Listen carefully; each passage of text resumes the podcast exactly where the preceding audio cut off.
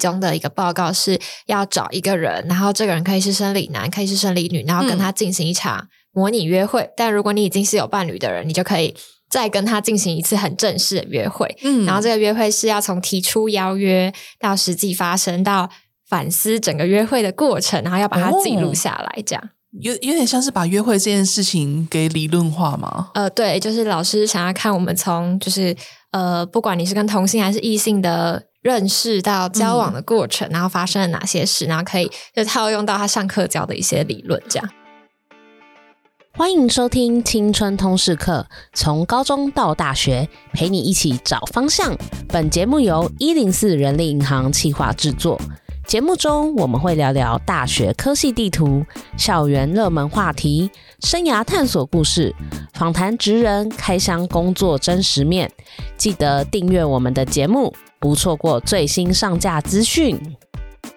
正在听 podcast 的你，有想过要自己制作一集节目吗？青春通识课推出全新子单元“你来播”，我们想要邀请全台湾在学的高中、高职、大学生、研究生们一起来做一集节目哦。从主题要聊什么，到要找谁录音，都由你来规划。入选后就有机会到一零四人力银行集团总部录音。节目还有可能会上架到青春通识课，并提供每个人一千五百元的车马费哦。想要做节目的你，千万别错过这个累积作品的好机会。报名链接在节目资讯栏，我们不见不散。嗨，大家好，我是 Moira。哎，最近很多大学的应该都开始选下学期的课。哦我们今天这集呢，就想要来聊聊大学选课的这个主题。我们邀请了三位大四和硕班的学姐来跟我们分享哦。那请三位帮我们自我介绍一下。嗨，大家好，我是庄纯。哦，我是就读国立清华大学材料科学工程学系硕二。嗨，大家，我是诗琪，然后我目前是就读国立清华大学材料科学与工程学系大四。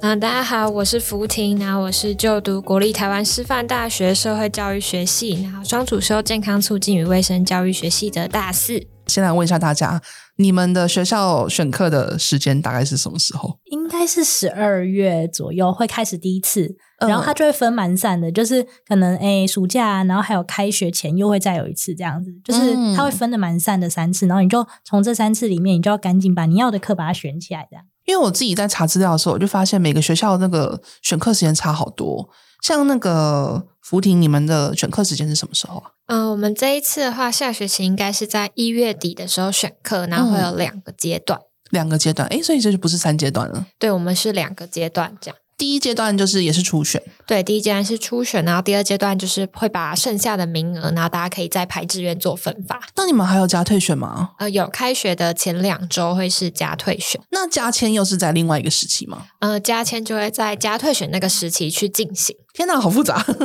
千万不要搞错时间。但相信旁边的同学们应该都会帮忙提醒了，应该不会有人看到就是忘记选课时间吧？还是有？其实我觉得第一次很容易忘、诶，你就说是大一的时候吗？没有第一选的时候很容易忘，啊真的吗？对我自己是很容易会忘记，然后就从二选三选才开始。那你们这样不是很多课都选不到了？其实我觉得还好哎诶、哦，是哦，对，就是我不知道为什么欸、可能我目前上到的课好像都还算顺利，还是因为你们的课程，譬如说名额开比较多嗯，有可能，哦，或者是你如果真的没有选到的话，你再加退选，其实还有蛮多机会，老师会帮你加签的。哦，OK，可以嗯去求老师加签。对啦，因为我可能因为我以前自己学校的那个选课有点麻烦，就是我们名每一堂课名额开的很少，所以你如果没选到，你就只能等下次。可是下次就不知道等多久，它不是有些课它不是每个学期都会开的，然后你最后就要拿着加签单去去哭求老师， 老师让我选，不然我毕不了业，会有这种状况，没错。好哦，那想来问问看大家，就是你们有遇过哪一些选课的？譬如说，你们学校有哪一些奇妙的选课的制度，或者是有趣的事情？嗯，我们清大主要就是以系统投钱，所以我觉得是蛮运气的问题。然后，因为我之前有读台北医学大学，嗯然后那时候是用压点数的方式，我觉得还蛮特别的。我记得那时候是给我们就是一百点，然后就是自己去平均去分配压，就有点像赌博的感觉。压点数是什么意思啊？有点听听不太懂。就是假如说我一百点，那我想要上这三门课，那我就嗯可以自己平均去分配。就是我可能特别想上这门课，我可能点数压，可能压到九十这样，哦然后其他就分五五点五点这样，但可能五点五点就上不了。所这以要听去起来真的很像、很像赌博、 欸，对，然后就是这样分。那不是很需要去猜测别人可能会压多少吗？对，好或是难你哦，嗯特别有想上什么课就要压比较多，压多一点。对，那你们平均就是所谓的多一点会是几点？嗯，因为有些像必修课，其实不太会会需要去压，主要是压通识课那些课程。像我自己会比较想要上体育课，嗯所以我体育课就会分配比较多，可能九十点或九十五点，然后剩下、剩下的点数就可能压一些通识课这样子。哦嗯，哎，可是你如果把九十五点都压在体育课的话，那就代表你其他课程只剩每个课一两点这样子吗？嗯、对。可是有些可能也通识课也没那么热门。哦，OK，哇，这个选课的方式好新颖哦，我以前没有听过哎。那蛮好奇，大家对于这个选课的制度是觉得很很好、很好玩、很 OK 的吗？还是说其实大家有点怨言呢？嗯，我自己是觉得蛮有趣的，嗯，对，因为如果用系统也是靠运气，但如果是这个是可以自己决定的运气，所以我就觉得还不错。哦，了解。所以这个是在北一的时候，那清大的话就是你刚刚是说系统抽签嘛，对所以是大家要先填志愿，然后系统再随机的去抽吗？嗯，就像体育课的话，就是可以选可能排序一二三四五，然后但通常你排到二三四，可能就就是热门的话，就可能就选不太到。哦，对，那有时候排一也不一定选得到，对，所以要看那个系统报表，然后看有多嗯少人跟你在竞争，然后你再决定要不要上，就是要选哪一个时段的。哦，OK，你们会有一些课程是哪一个年级必修，也不是说必修啊，应该说哪一个年级它可以优先选择的吗？好像会就是有些时候会开放给可能就是限呃，因为我们分青班跟华班，有时候可能是限我们呃可能大一青班或大一华班，就是有些人只限材料系的人。哦，然后有些可能会就是只限可能呃大几的同学这样子，嗯然后到第三次开放选课的时候才开放给全校的同学这样子。哦，这个是属于内部的课程，对。那如果是通识课的话，就没有再分年级，就大家公平竞争。对，哦，OK，那我有点好奇，会不会出现就是你大四了，但是你学分选不到的问题啊？嗯，我自己觉得材料系好像比较少这个问题，哦可，因能为你们课电都机排跟的比职较工好比，较会有哦，这个电问机跟题职工会有这个问题，是因为他们的是因为他们的课比较比较难选吗？哦因为很多外系的人可能会去上， 或我、是会去抢他们名额。 对，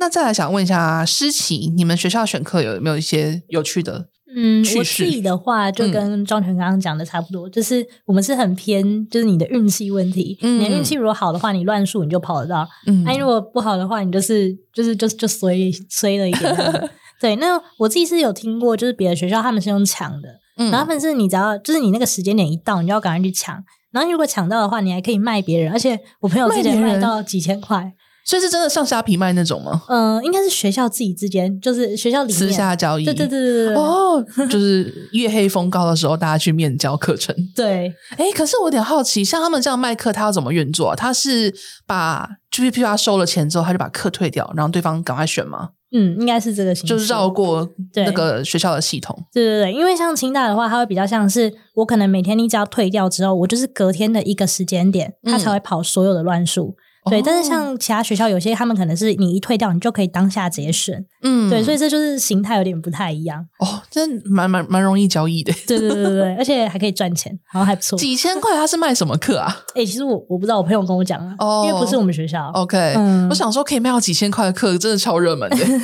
好神秘哦。那感觉你们清大就是用这个随机乱数，比较不会出现这种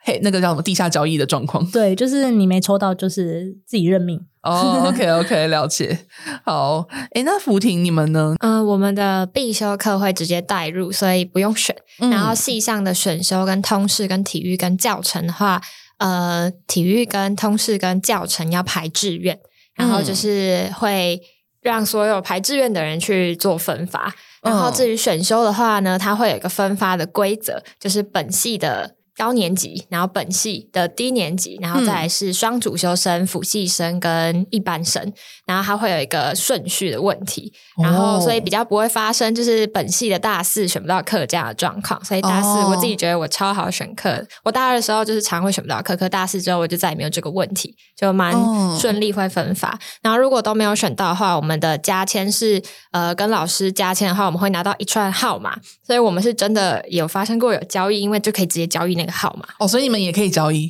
呃，有有有听说过，但没有发生在我们系，我们系比较少一点。哦对，但蛮特别，就是在加签的时候，就是有些课很热门，然后嗯就会有假设二十个名额，可是有很多很多人来抢，然嗯后就有听过各式各样的老师会决定要把号码给谁的趣事。就像之前我有就有一堂通识课，然后我嗯很想要上那堂课，所以老师就把所有人的学生证收起来之后，然后现场抽学生 证。然后还有就是跟抽卡一样对，然后还有两两一组猜拳，赢的拿到授权码的那一种状况，然后根本就是运气问题来选课。哇，那老师的课到底是有多行？ 就是因可能是因为那个老师他上的很有趣，然后大家都很想上那堂哦课。然后也有就是老师叫大家全部人自我介绍，那他选他喜欢的人给他号码的那一种。有点像是一个微微面试的感觉。对对对对哦对，因为好奇那堂课是什么课啊？这么行呃，那堂课其实是通识课，然后嗯它也是、呃国文系的，就是要进去国文系。双主修的一个门槛的入门课，所以可能有一些人哦想，有一些人是为了通识，有些人是为了要进去国文系双主修，嗯然后不一定，就是 OK 每一个人原因不太一样。了解了解。那可以可以问那个那门课的名字吗？那门课的名字，它现在已经不是那个国文系的必修门，嗯哎、入门门槛，它叫做《中国哲学与什么什么什么什么》，它的课名蛮长的。哦，没有想到这种听起来名字很硬的课会是一个很欢很受欢迎课。那你那时候为什么想要修这门课？哦，因为我通识课插那个领域，因为通识课它会有领域限制，嗯就是每个对领域要修多少。可是我一直插那个领域选不到课，然后所以我你就去一定要修加它钱对对对。哦，所以你最后是加签才成功。呃，我没有成功，我就是没有被抽到那一 个，什么？ 那你要怎么办？那你还缺那个领域的哦，学所以分后来就去上另外一堂蛮硬的课，哦。这门课是比较甜、比较凉的呃，也也比较比较有趣，比较甜，哦，了对解，。哦但有没有凉就不一定。 OK，只是比较有趣，也不能说只是啊，有趣很重要。 对对对，所以另外一门课你后来修的是什么课？后来去修了一堂，呃，它叫做它它的名叫传统文化与什么什么的，然后它也是课名蛮长，可是它嗯很重视实作，就是我们一个学期要去外面，然后就是实际的运作我们一个计划很多次，有点像服务实际学习的概哦，念。服务学习，所以是有点像去做田野调查。对对对，然后哦实际去访问一些店家，然后设计我们的方案，然后再去执行，这样听起来是真的蛮硬的，对但应该也是可以学到不少东西。 对，但是就蛮累的。就想说原本只是同事课，没有想到搞到这么硬。对对对，像刚才师大福庭讲到说他们会有这个优先的问题嘛？你们有排优先顺序吗？就是谁可以先选课，比如大四先选，然后再大三、大二、大一，还是真的就是大家就是一视同仁，全部随机啊？嗯，我们的是在那个备注就会标注说它是限，可能工学院大三或者是限什么东西这样。嗯，对，它就是基本上只有限什么，然后有写的就是这样子的限制，但如果没有写的情况下，就是全部都是一样的。哦，所以也不会出现说大一选不到课的状况，然后也但也不会出现说大四我可以优先选的状况。应该是不会，那还蛮好奇，就是清大生如果选不到课的话要怎么办？就只能去求老师加签对。但我其实自己觉得，其实加签没有到很难哎、哦，是就哦是，你不要真的太挑，就是你只有那种超级凉、超级甜你才要上的情况下，其实不太会完全上不到课。所以是那种填课、凉课，因为太多人想要上了。嗯，就通常你其实到最后加退选的时候，某些课其实都还是有名额的。哦，对对对，，就是它其实是不会满的。不会满。嗯，那感觉清大的课程其实开的真的算是够多。哎、对对对对，就是我觉得类别也蛮多种的。那你们譬如说同事课有像他们就是像福庭他们那样子有分类别，每个每个领域要修多少学分这样子吗？有哎、我们是也是分哎、我也不知道，它有分什么几个向度。对，然后你要从这几个向度里面，你每个可能要上几个课，嗯然后总学分你要达到什么数量？哦，对这样才可以 OK 那像是体育，你们有必修吗？或者是像语言类型的课程？大一的话，你们基本上就是你会跟着班上一起上，嗯对。然后之后的话，你好像是要上四个学期的体育课，就大学部的话啦，嗯，嗯、对，就是你要再另外额外上四个学期。大一上是大家一起上，所以不算。对然后大一下才开对始，。五个学期，哦，这一共会是全部加起来六六学学期期，要对上到大三结束这样子。对，哦，哦，因为我哦没有啦，因为我可能我以为是大一上下一期，然后另外再四个学期。啊，你的意思是一个，然后再加另外五个，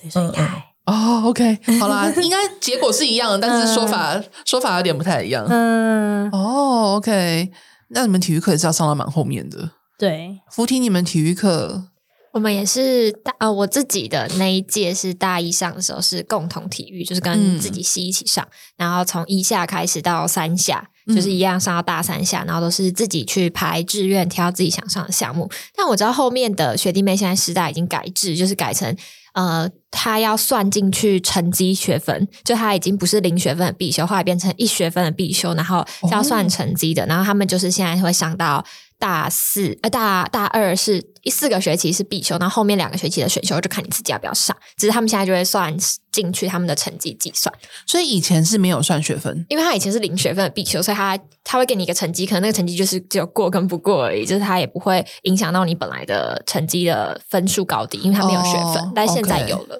那你觉得这样的制度以前的比较好，还是现在的比较好？我自己觉得以前比较好，就是因为我觉得体育课它是一个需要快乐学习的东 西，也有可能是我自己的体育没那么好。但我不觉想要有得压力，对，上到大三其实还蛮好，就是因为体育课它真的是一个礼拜强迫你一定要去参与一个运动项目的时候。嗯那如果大家就是选到大二之后，就是很蛮多学弟妹就会大二之后就再也不上体育课。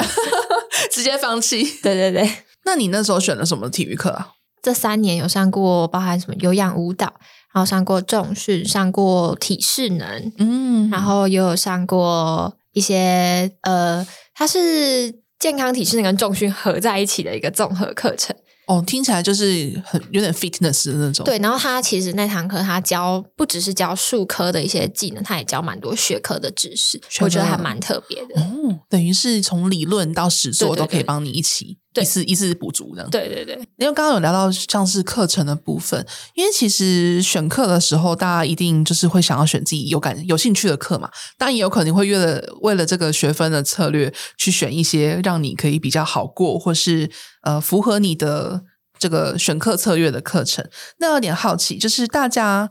在修课的过程中，就是你这，因为大家有大四，然后也有硕二的学姐，你们有修过很多很多的课程。那你有修过比较，譬如说你印象深刻，或是你觉得很奇怪的课吗？呃，像我之前有在就是北一的时候有修过一堂课，它就是要制作一本书，就是就是要访问自己的祖父母，然后做一本书。然后我是觉得比较特别的课。然后在清大的话，我修过的是像通识课的庄子，然后他会就是有一堂课，就是老师真的会带我们到外面，然后就嗯躺在一个空地上，然后真的躺着，然后闭着眼睛，然后就是放空去思考这样子，哦，这个课感觉很好玩就蛮有趣的，就可以因为那堂课是早八，然后所以可以刚好可以补眠一下，哦，所以是大家是真的在睡觉吗？就真的闭着眼睛，可就是可能看你会不会睡着这样。哦，但稍微休息一下，然后你刚刚说是在户外，对，就真的到户外去，所以这个课老师他在讲解，还是说他想要教大家什么东西？可能想让大家就是体验那个庄子在思考的氛围这样子。所以就是大自然，然后有点像是在冥想的感觉吗？对，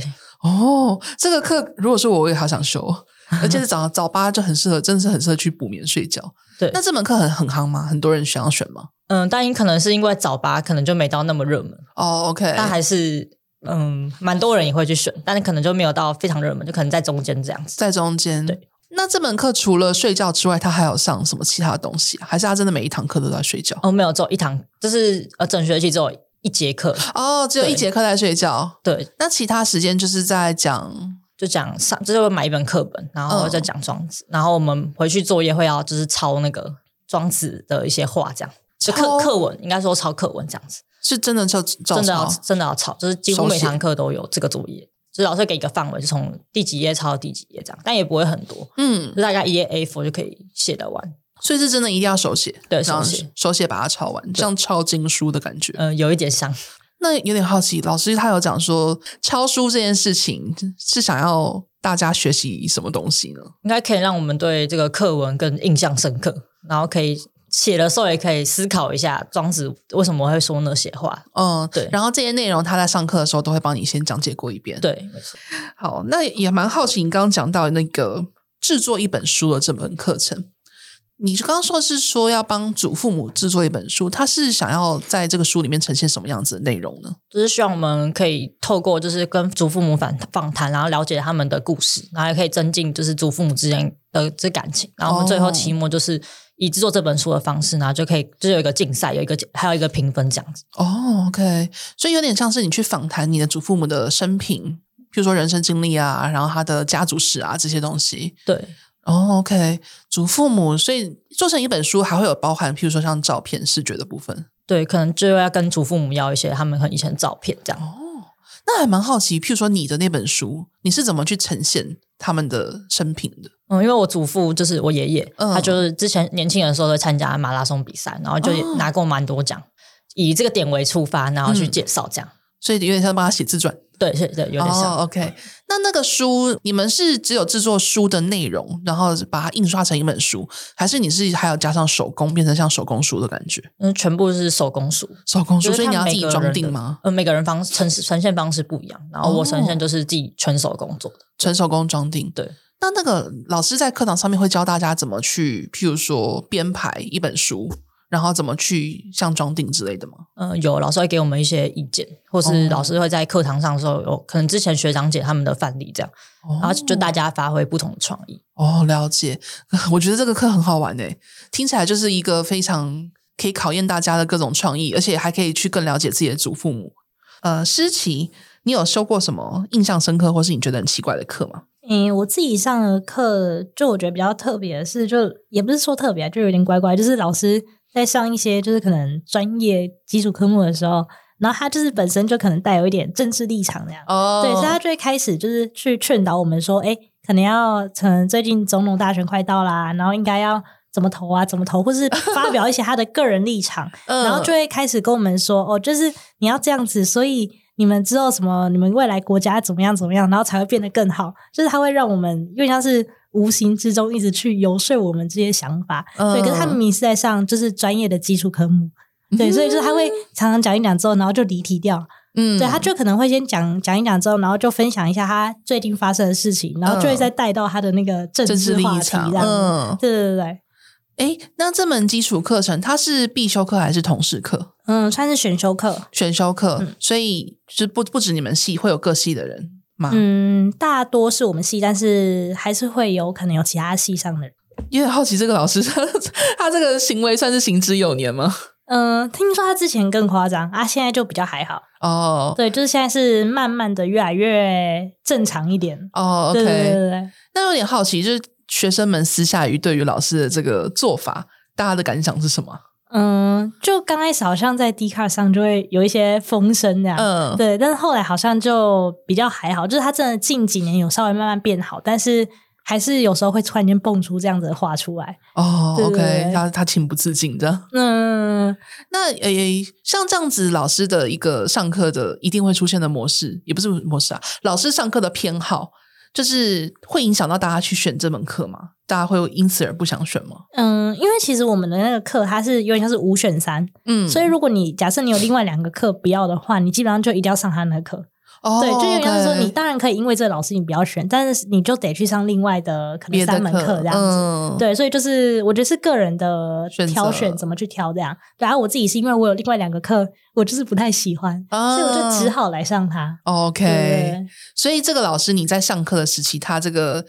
认真上课跟他这个讲闲话的比例大概是多少？嗯，我觉得哦，我觉得越接近考试，有那个上课比例越来越多啦。但是哦一刚开始的时候，就会开始讲很多那种，就是可能上大概一半的时候，然后就开始讲他的个人经验分享的样。哦、o k 他可能以为在闲聊，对，对啊对对但其实有点夹带私货的感觉。嗯还有一个就是我觉得还蛮特别，可是那个课是我朋友上的，嗯就他那个课跟刚刚庄权那个课，就是他说家族史那个有点像，就是那个老师好像是会要他们去什么户政事务所，然后你要去翻你自己以前的族谱。对，然后你就会知道说，哦，你可能祖宗十八代发生什么事，有人可能什么以前什么轮奸或通奸被抓啊，或者是对，或者是他可能以前有什么呃光宗耀祖的事情，就是都会被嗯记录下来，然后你就可以借由那个方式去了解很久以前的人他们到底发生什么事。嗯，对我也是听他分享，我才知道说哦，我们学校有这个课，但其实我没有上过。哦，OK，、嗯这个好特别哦。嗯，因为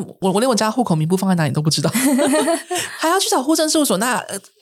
他是真的可以追溯到非常的以前，好像是调得出来的。嗯嗯，会不会有些人就是因此就是发现自己的祖宗曾经有做一些事情，然后觉得很震撼？我朋友好像就说有啊，他们好像就有什么犯罪还是什么之类哦的。对，但是呢，就是很久以前的事，所以其实你现在也是第一个是不可考啦，嗯然后再来就是其实就当成好笑来看这样。呃，就是一个有点有点神奇的以前的事情。哦嗯对啊， OK，这个感觉还蛮好玩的。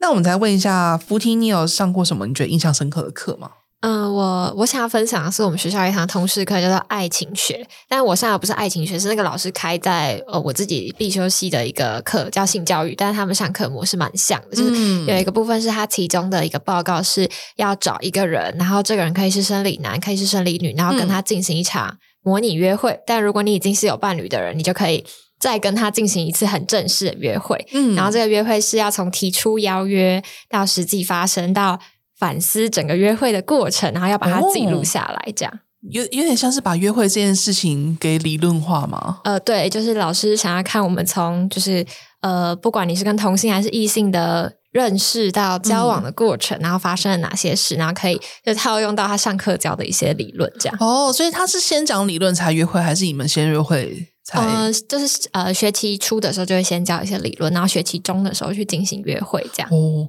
那很好奇大家都找什么样子类型的的的的呃伙 伴？老师会建议，如果已经有伴侣的，不要再找随便找其他对象，因为这样会嗯造成一些问问题 对，然后如果你是没有伴侣的话，通常大家就会硬挑一个朋友。然后就是老师会鼓励说，如果你是呃喜欢异性的话，那你可以尝试跟异性相处看看。嗯你也可以在这个过程里去感受你自己在可能爱情这个关系上面的样子是什么，或者是当你们的友情超越了一般的友情之后，它可能会长成什么样子。但也有一些同学可能他还是比较害羞，他还是会找比较以朋友关系的人一起出去玩这样。哦，朋友不会更尴尬 吗？呃， 可那可能也可以知道说自己到底喜不喜欢这个朋友。哦或者是跟这个朋友就是完全不来电？呃，对对对， 那你那时候是挑什么样子的？我、那时候其实挑我的高中同学，可是我也是挑了一个异性的朋友。男生呢？对对对嗯，那你们有有来电吗？呃，后来 没有。 一开始有一点机会吗？一开始有点机会吗？好像有一点机会，但可能就我们太熟了，因为我们是高中同学。哦 OK，那像是有没有人会以，譬如说只借这个机会去邀自己的男神女神天才哦，有有有，会一定会有人去邀自己可能快要来电的对象，暧昧对象？对暧昧对象。哦，有人因此而成功吗？有有听过有人因此而成功的？哇，那这个课程真的是积了很 多阴德。 那他在这个，你刚刚有讲到两个两个名词，一个是爱情学，一个是性教育。那他们的上课内容是差不多吗？因为这名以名称来讲，感觉差蛮多的。呃，应该说爱情学是性教育其中一个分支，所以嗯爱情学是开在通识课，那嗯，性教育是开在卫教系其中一个必修课。然后你修的是性教对，育呃我，修的是性教育，只是它其中一个老师以其中一个设计，就是以爱情学那堂课来作为其一个基础，这样。哦，等于是你是一整个学期的课程，然后其中一个环节是你刚刚讲的，就是找一个人约会。，对对对。哦，那他其他的部分在讲什么呢？呃，性教育这堂课，呃，因为因为我们是师范体系，所以我们还是嗯会上一下学校里面可能在性教育的课纲，它大概会教什么内容，然后我们可以怎么教给学生，嗯然后就是实际体验性教育里面不一样的领域的教学内容，这样。嗯，了解性教育，所以其实是比较偏呃教育类型的、卫教类型的课对程。对对对， OK，那你们会实际这些上课的课程是希望你们未来可以实际应用在，譬如说你们对呃比较中小学学生的教育里面吗？呃，对，因为我们是中等教育，中等教所以育希望这一块可以应用在以后。呃，如果假设你可能对于学校卫生组比较有兴趣的话，那当然是希望你把这些内容可以带进去中学。那如果嗯是对公共卫生组比较有兴趣的话，也可以做公共卫生的性教育这一块。那你们在那个上这个课程的时候，你们使用的教材是就是现在的这个中小学他们使用的这个性教育教材吗？呃，通常是老师的自编教材。老师这边教材哦，那你有点好奇，因为其实每年，譬如说这种中小学的这个性教育的课本，它可能都会有一些小小小的变动。那你们的课程是会去讲到说，譬如说它会因为呃时间的推移，或是大家想法观念上的改变，你们的这个教材会因此而有所更动吗？会，就是可能我们会先讲一下以前在可能还有戒严时代的性教育可能怎么做的，哦然后到现在的发展，包含可能台湾在同婚法通过之后嗯一些教材的内容变化，然后我们通常会老师会比较全面的去教给我们这个领域所有的知识，然后让我们自己去做思考，因为这个在这个领域的所有事情其实它是没有对错，然后也希望我们可以给学生这个概念，就是你可以有你自己的立场，但你可以先了解事情的全貌之后，再有你自己批判的立场。刚刚有听到三位同学的分享，那现在收听这个节目的观众们，有没有上过什么特别的课程呢？欢迎到 Apple Podcast 或是我们的 IG 一零四 Y O U T H 留言分享哦。那下一集我们要来聊聊怎么选课，欢迎大家再关注收听。今天这集就先到这边了，我们下期见，拜拜。拜拜拜拜谢谢你收听这集节目，好想知道你听完有什么想法，欢迎到 Apple Podcast 留言告诉我们，并打五星好评，或到我们的 IG 一零四 y o u t h 留言，让我们知道你在探索自我、找方向的过程中有没有遇到什么问题，也欢迎敲完主题哦，你一定可以找到最适合自己的路，我们一起加油哦！